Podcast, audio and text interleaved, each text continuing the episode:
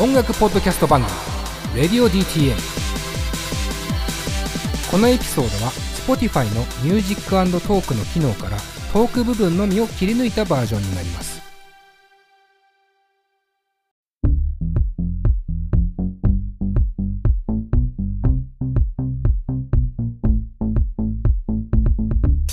はい、レディオ DTM 佐藤直です。いつも通りまずはメンバー紹介からいきます。まずはディレクターの金子さん。金子です。お願いしおます。願いします。す。えーそしてスタッフのまんちゅう。まんちゅうです。よろしくお願いしおます。願いします。そしてスタッフの岩橋くんです。はい、岩橋です。よろしくお願いします。お願いします。えー、4月ですね。4はい月のレディオ DTM。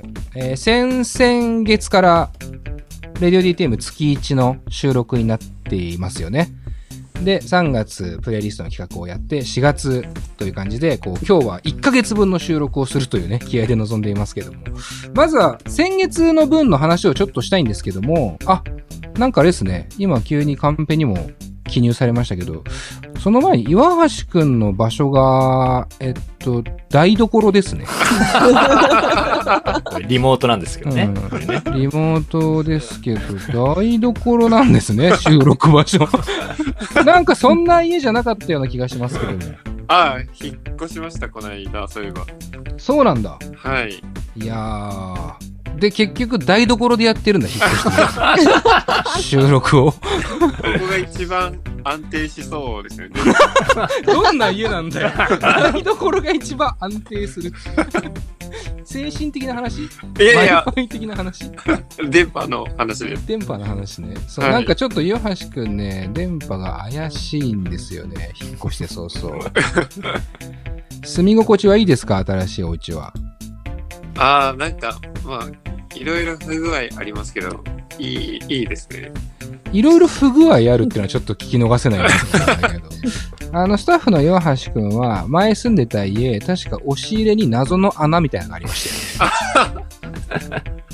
ありました。それをしかも、あの、雑多に釘で板を打ち付ける形で塞がれてたっていう、かなりホラーな家に住んでいたと思うんですけど、結局あれ開けてないもんね。あれは来てないです。ね。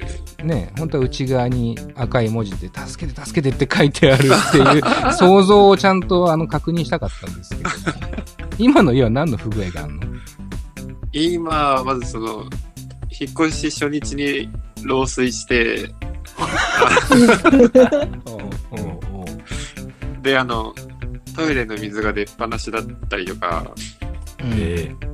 あとさっき Wi-Fi がちょっと通らなくなっちゃいました。ー、前途多難だな。なんか、まあ、なんか漏水はちょっとわかるっちゃわかるじゃん。なんていうの？まあ、ある話じゃん。うんまあまうん。トイレの水が出っ放しって何ですか？あんま聞いたことないんですよ。今もトイレの水が出てるってこと？あ、この間、し金曜日に修理してもらって、なんとか治ったんですけど、すごいね。引っ越したてですよね。引っ越したてです。ボロボロのとこに引っ越してるじゃん。敷金、礼金払った？あ、払いました。払ってんだ めちゃくちゃ良くないとこ住んでる可能性あるけど。でも住み心地的にはどうなの？あの、もう、鉄筋コンクリートで、うん。日当たりも良くて、うん。駅も近くていい感じですね。おお、うんそういうのはいいんだね。はい。しかしあれだよね、そのレディオ DTM リスナーからしてみたらさ、なんで岩橋くん週1回しか働けてないはずなのに引っ越せるんですかって思いますよ。ねえ。あ、もうはいそ。ろそろ貯金も尽きるみたいな状態なんじゃないですかさすがに週1ですと。あ、でも、あの、バイトも決まって、あ。あそうなんだ。はい。あ、よかったね。じゃあ結構最近決まったの？バイトも。最、えっと、先月末ぐらいですかね。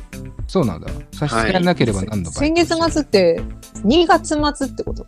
あ、そっ2か。月末ぐらいですね。さすがまんちゅう、いいね。いいとこ気づきますね。いやいやいやいや、何4それ？月っすもんね。もうね。何の仕事してんの？聞いてよければ。あの、メガネ屋さんで働いてます、今。いいね。いやー、一回ね、友達と説教したんですよ。何もしてないから、岩橋くんが。そろそろバイトしようって。バイトしよう、バイトだけしようって言って、メガネ屋いいんじゃないみたいなことになって、そっから2ヶ月ぐらい何もしなかったんですけど、ついにメガネ屋が決まったんですね。あ、決まりました。よかったじよ。かったね、本い当に。よかった本当に。ねえ、みんな心配だったよね。マンチューも結構心配してましたよね。心配してましたよ。と困ってないかなって。あーうん本当ですなんかもうみんなさ、岩橋くんがもしお金なくなったりとか食べ物なくなっちゃったりとかしたら、家まで届けるからね、みたいな気遣いがなんか始まってたからさ。レディオ DTM 内で、何でも言ってね、みたいな。一安心ですよ。ーいやーありがとうございます。えー、以上ですね。こうい月に1回収録ってなって、オープニングトークその1週目にするってなったじゃないですか、一応。うん。そしてやっぱ1ヶ月分あるじゃん、話が。うん。で、この1ヶ月で言うと、俺とマンチューと岩橋で参加したポッドキャストウィークエンドっていうのも実は、このレディオ DTM では何も感想を話してない状態だよね。うん。だよね。スペースだけですね。そうだよね。その間スペースもやってるし、俺がマンチュの野望そにゲスト出演したりもしてるし、一粒万倍日と転写日重なった日ももう経てるし、一流ね。一流万倍日だからあれ。あ、一流なの一流なんだ。そうそう。うわー、初めてした。一粒じゃないの？一流だよ。あーえーあの、おあお笑い芸人の島田さんが言ってたから間違いないと思うけど。ああ、それは間違いないですね。一流、一粒って書いてね、一流万倍日と転写日が重なる日っていうのがあったんですけど、もうそれもね、昔の話なんですよね、なんていうか。うん、まあ、宝くじは買いましたけど、僕は。へえ。そう。そのさ、宝くじ売り場ですごい人目撃したんですけど、これうんおオチがある話でもないんですけど、その一流万倍日と転写日重なった日って、やっぱ宝くじ売り場めちゃくちゃ混んでるのん。もう行列なんですよ。で、売り切れてんのよ、宝くじが。うん。もうで、その日行った時も、バラは売り切れです、みたいへな。で、連番のみしか売ってませんって言われて、あ、そうなんだってさ、並んでたわけ。一応買いたいから、こっちは。初めて意識したから、一流万倍日っていう。初めての体験になったから、どんなもんかなと思っえ。て。で、あの、並んでたらさ、俺の目の前がさ、おじいちゃんだったんだけどさ、キャップかぶってさ、もう分厚いメガネしてね。うん。で、ジャケットとパンツ履いてんだけど、パンツのお尻のあたり結構シミだらけで。で、ジャケット、ほんと、なんて言ったらいいんだろうな。うなんかもう、なんていうの？ビリビリなのよ。今、良くな。い、は良くない例えが出そうになって一瞬ゴモゴモしちゃいましたけど、なんかビリビリに破けててう、ん。ももう、満身創痍ボロボロみたいなおじいちゃんなわけね。で、カート引いてんのよ。その、コロコロ引いてさ、で、段ボール持っててさ、で、一流万倍日ともなればね、その、まあ、正直見た感じ、ちょっと大大丈夫？おじいちゃんってうん。思うわけじゃないですか。まあ、その一流万倍日ともなれば、ね、並んで、例えば300円1枚でも、3000円10枚だけでも、あの、チャンスにかけたいと思う気持ちはわかるじゃないですか。そのなんかボロボロの身を、身なりですから言うても、破れてる。で、おじいちゃん、俺のさ、直前だったからさ、何枚買うのかなと思って。見てたらさ、1枚も買わないわけえ。で、うん何するかと思ったら、バッグの中から宝くじを出したわけよ。要は確認しに来てたの。あで、あ、なるほど、みたいな。むしろこの日に確認するというう、その、運の使い方をしようとしてるんだって思って、いやでもこの千載一遇のチャンスじゃん。あ。10枚分の宝くじとかをさ、うん。こう、いくら当たるか見てさ、もしなんか後ろにつら連れてかれようもんならこの人の人生はここに来て変わるわけじゃん。うん。と思って見てたら、そのおじいちゃん宝くじ3000枚出してたんだよ。すごい。すごくない？段ボールの中だ。そう。全部宝くじだったの。えで、いや、な、業者って思うぐらいの量で、で 俺ちょうどさ、横に、なんかさすがに待ってらんないってなって、窓口開けますっつって、おじいちゃんのカウントは、もう何時間多分かかるから、待っててと思って、ちょっと気になっちゃったから、そう聞いてさ、うんえ、これ何枚買ってんすか？みたいな言ったら、うーん、まあ、3000枚ぐらいかな。って言って、いや、服買えよと思って、とりあえず。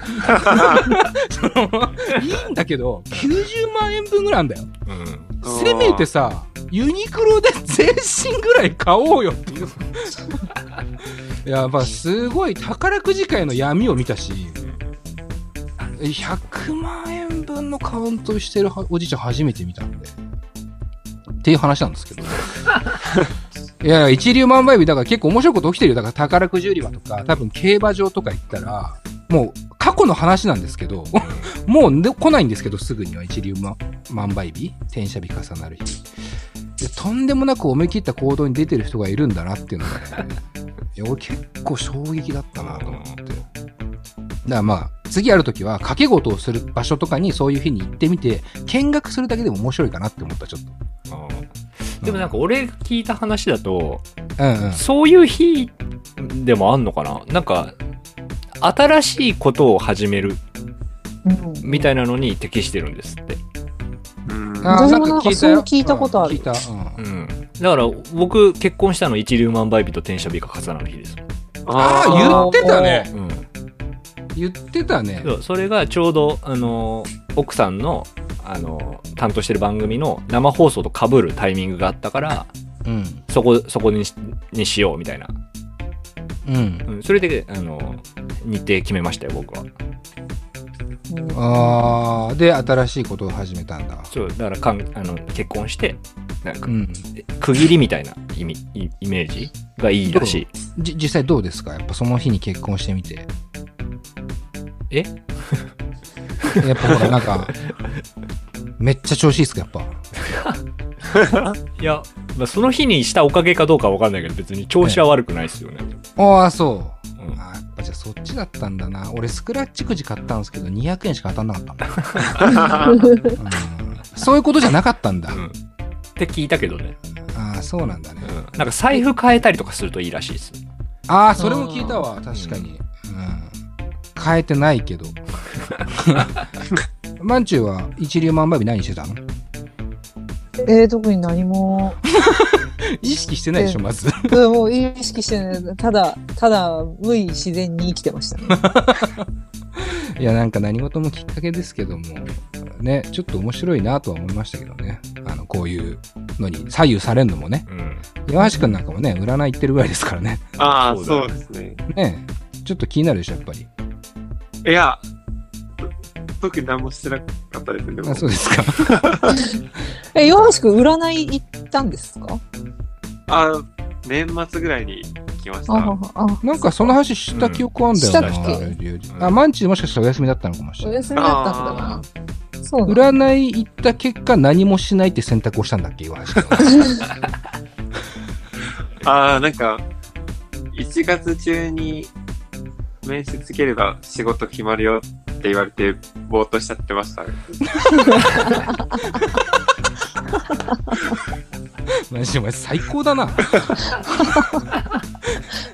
年末に行った占いで1月中に面接受ければっていう結構緩いハードルなのに何もしないでぼーっとしてたんでしょ。いや、最高ですよね。まあでも結果的に仕事決まってるからね。ああ、うんはい。うん、まあ、逆にそれがあったからね、決まったのかもしれないよね。なんとなく気持ち的に行かなきゃみたいな気持ちが。はい。はい。えー久々のオープニングでなんかもうどうでもいい話をしてしまいましたけども、えーちょっと今日は企画内容も、そんなになんていうか、ガチッとしてるわけじゃないんで、まあちょっとこう、フリートーク気味にね、えー小出しにしながら、うん。えーまた今後も、今後もというか、この後もね、みんなと話していきたいなと思っております。えーじゃあまずは、このコーナーから行きましょう。えーナウな選曲ということで、今回のレディオ DTM1 曲目のナウな選曲は、Who Do You Love で呼び合った。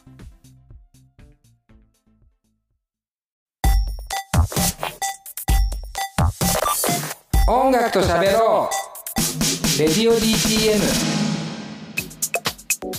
さあ、というわけで、ナウな選曲、Who Do You Love で呼び合ったお送りしました。えー Who Do You Love 日本のバンド、まあ、ついこの間、なんていうのかな、デビューって言ったらいいのかな、えー新曲、初めての曲を出したばっかりのバンドかなと思うんですけども、えー、キーチビールザ・ホーリー・ティッツっていう最高のバンドがいますけども、今も活動はしてるとはちゃんとしてると思うんですけど、そこにいたキーチくんっていうね、うん。えーフロントマンがいたんですけど、キーチくんが新しく始めたバンドですね。Do You Love。で、本日救援っていうバンドの方と一緒にやったりとかしてて、結構こう、なんていうのかな、インディーバンド界って言ったらね、うん。うん。まあ、オールスターと言ったらまあ、行々しいかもしれないですけども、えー結構なんか興味深い人たちが集まって新しいバンドを始めたなっていう印象があって、で、聞いてみたら、やっぱりこう、ロック、フォークっていうところのキーワードはあるなと思うんですけども、キイチくんもそうなんだけど、なんていうのかな、何かにこう、偏りすぎない、こう、狭間みたいなところにいる音楽やるなと思ってて、俺。あの、例えばロックすぎない、フォークすぎないって、そっちに寄りかかんない感じの絶妙なこうバランス感を持ってやっているバンドで、やっぱりそのメロディーとか言葉とか、そしてまあサウンドセンスっすね。この辺さすがだなと思いながら、本日救援の人の、あの、なんていうのかな、割合も結構あると思います。このサウンドメイクに関しては。ですごく面白いバンドで、多分今後、あのーもっともっとたくさん曲を出して、面白いバンドになっていくなと思ったので、えー、ぜひね、今からチェックしといた方がいいかなと思うバンドの一つです。Who Do You Love? ぜひ皆さん聞いてみてください。というわけで、えー、本題に入っていきましょう。はい。4月のレディオ DTM の企画はこちらです。Twitter コミュニティをハックだよハすぎ。あと、フックしすぎ。やべえな 何言ってるの急に。金子の、金子の編集の、あの、めんどくささを足すだけの嫌がらせです。それ好きだよな。好きだよ。俺、あの、タランティーノがさ、前言ったっけ？タランティーノがさ、あの、編集の人にさ、撮影中メッセージを送るの知ってる？メッセージ？わかんない。あ、知らないなんかさ、なんだっけ？はい、えーっとね、その編集の人、あ、サリーだわ。サリー・メンケって人がさ、えーっと、編集してる人なんですよ。タランティーノ映画を。で、編集って大変じゃん。一人の世界だから。で、先月なんかマンチューも編集してくれたけど、結構大変じゃん、やっぱり。大変。で、一人の世界だから、タランティーノは撮影現場に行った時にオフショットで、いろんな俳優とか自分とかにカメラ向けて、Hey サリーって言うのよ。要はその、あ編集よろしくねみたいなのを、その撮影素材として入れんのよ。で、その話俺めっちゃ粋で大好きなの。すごいいいですね、息のそう。。だから俺は金子に、フックってことてる。ー 迷惑だよ。あでもほら、このさ、し編集してて、あーって思ったら、あ、ちょっと気が緩むじゃない。あ、またこいつ言ってるなって。そういうあれよ。気遣いとして、って言ってんだから。何回言うんだろうね。という、小話でしたけども。全然関係ないよね。でもめっちゃいい話じゃない？これって。まあそれ自体はね。ねえ、うん大好きな話なんですけど。えー、っと、すいません。本題に戻して、ツイッターコミュニティをハックだ。ね、企画をやりますけども、まあ、本当にハックしすぎなんですけども、我々。今までだとクラブハウスをハックだ。うん。あと何でしたっけ？ツイッタースペースをハックだ。ツイッタースペースをハックだ。で、今回が3弾まあ、かな。うん。かな？ツイッターコミュニティをハックだ。まあ、そもそもブルータスに取り上げられた時もね、ハックしてるっていうね、ことがきっかけで俺らはハックって言葉を使いまくってますけど、か っこ笑いなのはちゃんと分かってほしいんですけど。えー、一応説明をします。何のことか分かんないと思う。ツイッターの新機能、コミュニティを活用してみようというアイディア。えーこれはまあ金子さんですね。基本ハック系はもう金子さんがもう、本当にうんハックが好きこなので。れ、これハックできそうだなっていうね。うんハックなんてのは半端じゃないから。うんただね、今回ね、機能がよく分かってないらしいです。あ これは本当に金子さんの責任ですよね。ハックしたいって言っといて何も分かってないっていう。ただまあ、一応事前に調べてくれたは調べてくれたはいみたいなんですけども、ちょっと今分かってる段階うん。の話を金子さんにしてほしいなと思うんですけども、これツイッターコミュニティってどういうことですか？なんか最初にニュースみたいなので出てきたのが、うん。2月末ぐらいなんですよね。で、ツイ,、うんツイッターに新機能できますよ、みたいな。確かに。ええ。はいはい。、で、なんか、まあ、日本的な、日本人にもわかるような説明としての記事を見たんですけど、うん。前にあったミクシーとか、うん。そうね。ああったね。うんなんかそんなのを思い返されるみたいなこと書いてあったんだけど、その時は。なるほど。うん要はツイッターってその、つぶやきをただポストするっていうのがまあ基本だよね。あそうだねのツイッターっていう、えー SNS の機能としては。ええ。だから、それの、ポストされたつぶやきがまあ乱立するわけですよね、ツイッターって基本的には。うんうん。なんかそれをもうちょっとこう、その、これに興味がある人とか、あの、こういう話がしたい人みたいなのを、まあ、あの、マッチングっていうか、あの、なるほど。集めて、で、そこをもうちょっとその普段のつぶやきとはままた別のところで、えー分けてみようみたいな、カテゴライズしてみようみたいなことっぽいんですけど、うん、なるほど、なるほど。うんまあ、わかりやすいですね。なんか、なんでツイッターになかったんだろうぐらいの機能ですよね。そう考えるとね。そうね。だから似たような機能だと多分リストみたいなことなんだろうけど、うん、うん。リストって基本的に公開しないじゃない？してる人もいるけど。そうだね。ううんんうんうんだから、すごい閉鎖的っていうか自分の利便性だけの話なんですよね。確かにそうだね。だから、うんもうちょっとそれだ、それよりも開かれてるっぽくて、はいはい。うん。確かに。まあ、そこで相互的なコミュニケーションを取れるし、それが、いわゆるタイムライン、一般のタイムラインというか、普通のタイムラインを荒らさないで、自分たちの好きなことだけをそこで相互でコミュニケーションできる。で、興味ある人だけ入ってねっていう感じにできる。まあだからこう、カテゴライズに特化したツイッターの世界が乱立されていくってことですよね。そう、ちゃん、多分コミュニティの、うんなんていうのかね、チャンネルかわかんないけど、コミュニティごとに、うんそういうのを自分で選べて、うん。うん。っていうのができる。だからまあ、ファン、ファンサービスっぽいことが、あとファン同士のつながりみたいなのが、まあ、やりやすそうだよね、とは思ってるんですよ。確かに確かに。うんうん。しかも別に多分、入るには許可とかいらないっぽいからね。そうね。だなんか今んとこはそ設定もできんのかな？あ、許可されないと入れないとか。今後。だからおそらく、ツイッターがやろうとしてるのは、そこで、なんつうの？お金を、まあそういうことねん出し合えるとか、うん。でそれのまあオンラインサロン的な。そうそうそうそう。んそういうので、ツイッター活用してみてくださいませみたいなことなんだと思うんだけど、ただよくわかんない、まだ。ああ、なる未知数ほど。はいはい。まんちゅうどうですか？ツイッターコミュニティって、えー、存じ上げてましたか？いや、知らなかったですね。ええ存じ上げてましたかっておかしいね。ご存知でしたか？知らなかった？知らなかったです。そんな機能が出るなんて。まんちゅうなんかでもミクシー世代でもあるよね、言うてあ、やってましたね、ミクシー。あ、やってたんだ、ミクシー。やってま大学生の頃。あ、そう。な、何コミュニティに入ってたの、いや、コミュニティは入ってなかったけど、友達と。なんか本当ま、マジでツイッターみたいな感じで繋がったり、なんか大学チャチャットの、してるみたいな感じだよね。そう、大学の人たちと、なんかこう、ブログじゃないけど、うんいう感じでやってましたね。本の感想、読書感想とかそういうの載せたり。ああ、なるほどね。うんでもまさにそういうことがこのツイッターでもできるようになるってことだもんね。うんこのコミュニティっていうのはね。うん岩手どう？知ってた？コミュニティ。いや、初めて知りました。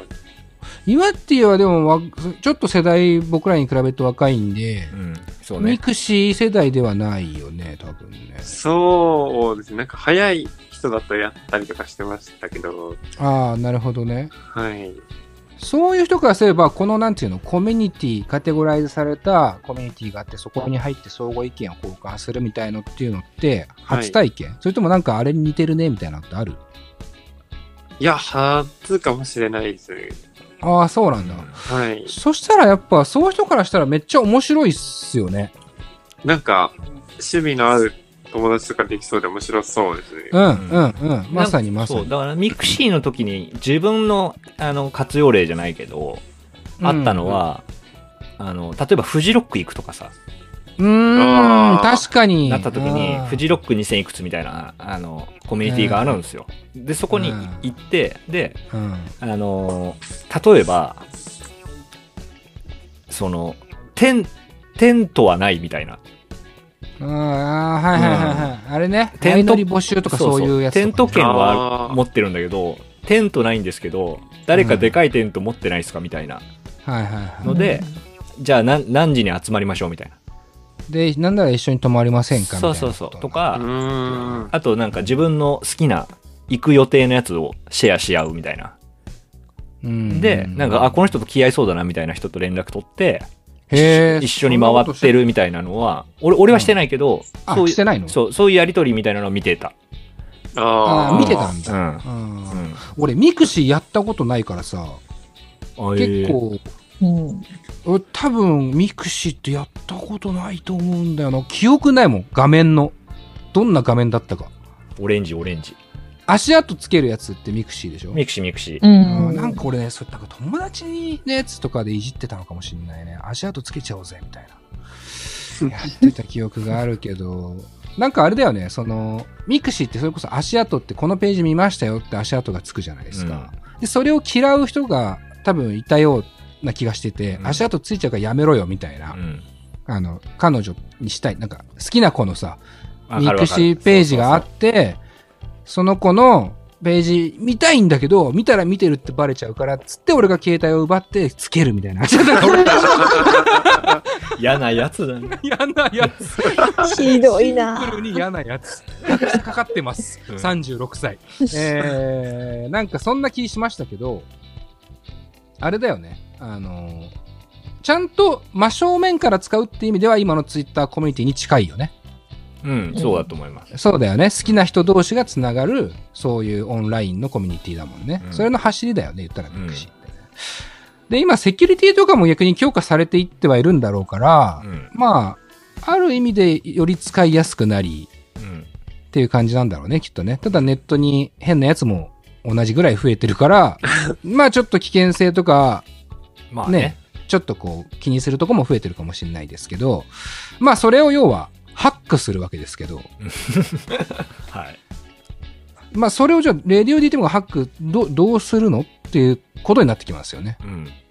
どういうことをするんですか？で、僕らはまだコミュニティを作ってもいません。この収録段階では。そうね。うん。ハックをすることは決めてるんですけど。作ってはいない、はいで、何をしようかっていうのもそんなに決まってはない。うん。っていうことなので、そのあたりを来週以降、はい。いろいろと話していきながら、実際にコミュニティを作ってみようかなとうん。思います。なので、この配信を聞いている方はおそらくもうすでにレディオ DTM のコミュニティがある可能性があるので、そうね。まあちょっとそれチェックしながら聞いてみても、来週以降ね、より分かりやすいかなっていう気もします。はい。というわけで、今週はちょっと短いで、まあね、今でも、あれですね、今週から少し10分じゃなくて20分ぐらいを目安に、うん。えー番組作りをしていこうというふうにもなっています、ちなみに。なので、前回よりかは少し長めにおしゃべりできるかなと思っています。それで次週以降も楽しみにしていてほしいなと思います。じゃあエンディング、えー曲、金子さん、一曲、お願いしますよ。はい。じゃあ、そうだな。今日は一粒万倍日と岩っていうの引っ越し？ええ あと、コミュニティ？ええじゃああれにしましょはい。う。RC サクセションの名曲でいきます。はい。じゃあ宝くじは買わない。